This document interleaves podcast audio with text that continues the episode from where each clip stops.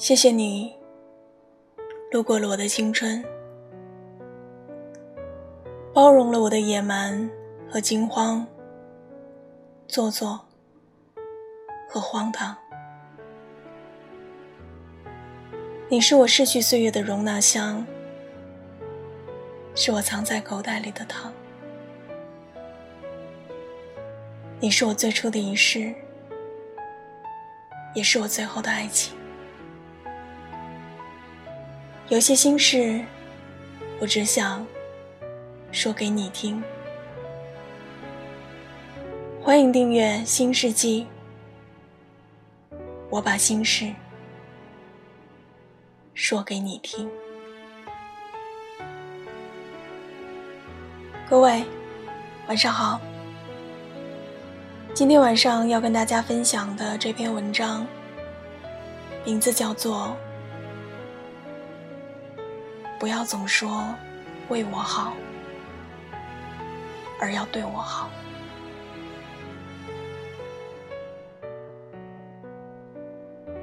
恋爱是个特别奇妙的东西，总是悄无声息的发生着化学反应。刚在一起的时候，我们总说我什么都不要。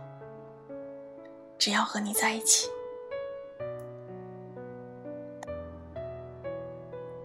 但后来，随着时间的推移，我们开始暗自计算着自己的付出和收获。我们希望对方能为自己考虑，能更多的体谅自己。又过了一阵子。我们不甘于只是两条平行线，一起往前走。你企图做些什么，让自己真正重要而不同。因此，你经常打着爱的名义，试图干涉另外一个人的生活。你以为你能插手他的人生，就是真正的爱他，也是真正的被爱。可就是从那个时候开始，爱情开始变质，一方无休止的指手画脚，一方无下限的隐忍沉默。你们都忘了，最开始的时候，你们想要的不过只是在一起。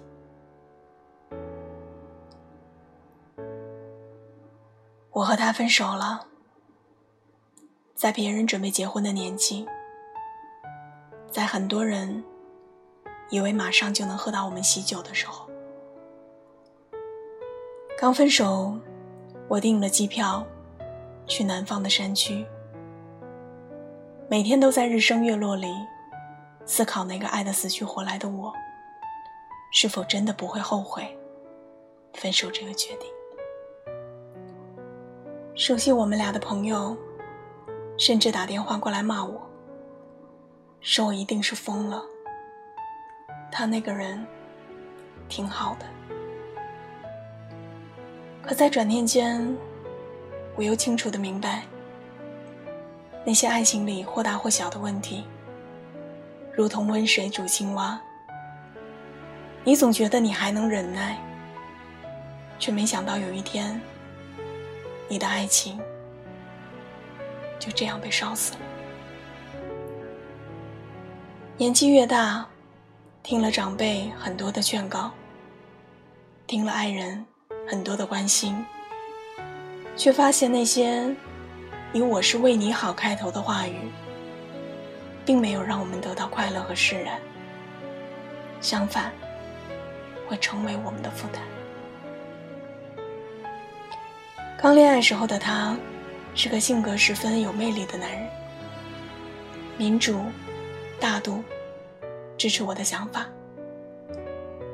慢慢的，他逐渐加给我，加给我们这段感情一些沉重的砝码。实际我能理解，因为我们不可避免的在岁月积淀中，对另一半有占有欲，有控制的冲动。但其实，我们都应该清楚的知道，这段关系虽然亲密，但是你依旧没有替他做选择的权利。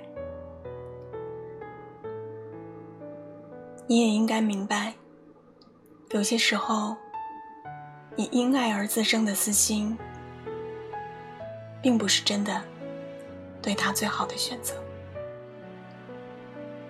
我毕业找工作的那年，他一句“我是为你好”，阻断了我去喜欢的公司发展的愿望。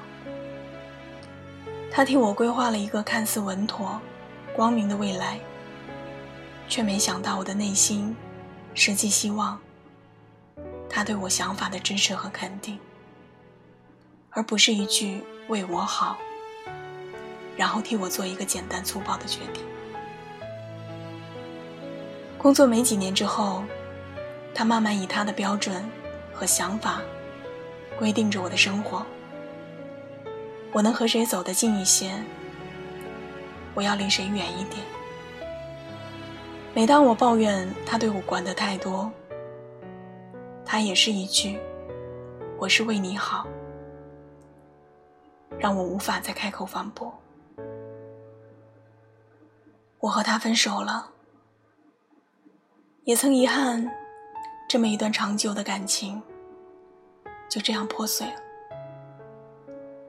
但在我的内心，还是清晰的希望，我未来生活里的那个人，不会再这样轻易的指挥我的人生，而是陪伴我、引导我、支持我、相信我。网上有一句话说：“我是爱你的，但你是自由的。”实际，这就是恋爱中最好的境界。你一方面埋怨父母经常不替你考虑，却说出“我是为你好”的话；一方面又成了这样对待子女的父母。你一方面希望爱情独立而清醒，一方面又无法停止对另一半的指挥和约束。我们一边讨厌这样的事情，一边成了自己讨厌的人。不要再打着“我是为你好”的名义，按你的意愿去规划别人的人生了。我希望，不论在哪一段关系里，你都能跳出你们亲密而复杂的关系，真的站在他的角度，替他想想。你能控制住自己的欲望，不去干涉他的选择和决定。如果你真的爱一个人，就请你设身处地的做一些对他好的事情。如果你知道那个你很爱的人，并没有你想象的那样幸福和快乐，你会不会后悔当初没有给他足够的支持和信任？你会不会遗憾，你本该做些什么让他开心一些，而不是站在所谓的爱的制高点上，随意就更改了他的人生？希望爱情里。那些不假思索就指手画脚的事情少做一些，那些有着自我自信和欲望的话少说一些。然后希望你我经过修炼，能成为那个真诚、合格的爱人。也希望你我，在未来的岁月里，能够获得别人发自肺腑的爱。不要总说为我好，而是要对我好。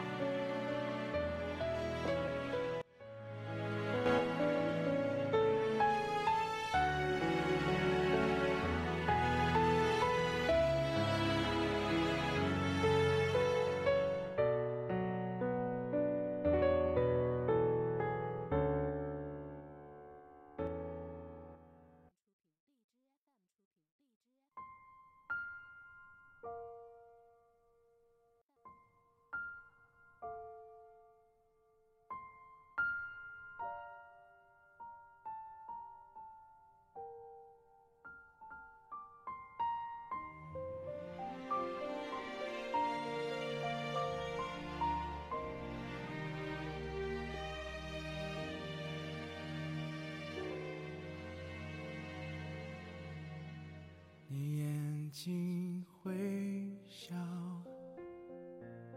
完成一条桥，终点却是我，永远到不了。感觉你来到，是风的呼啸。想哭要竟，如此难熬，每分每秒。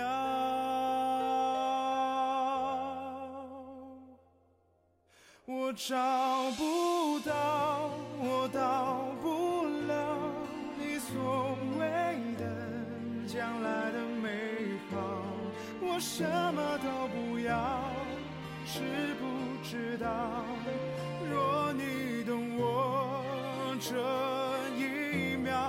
想看到我在寻找那所谓的爱情的美好我紧紧的依靠紧紧守牢不敢漏掉一丝一毫愿你看到。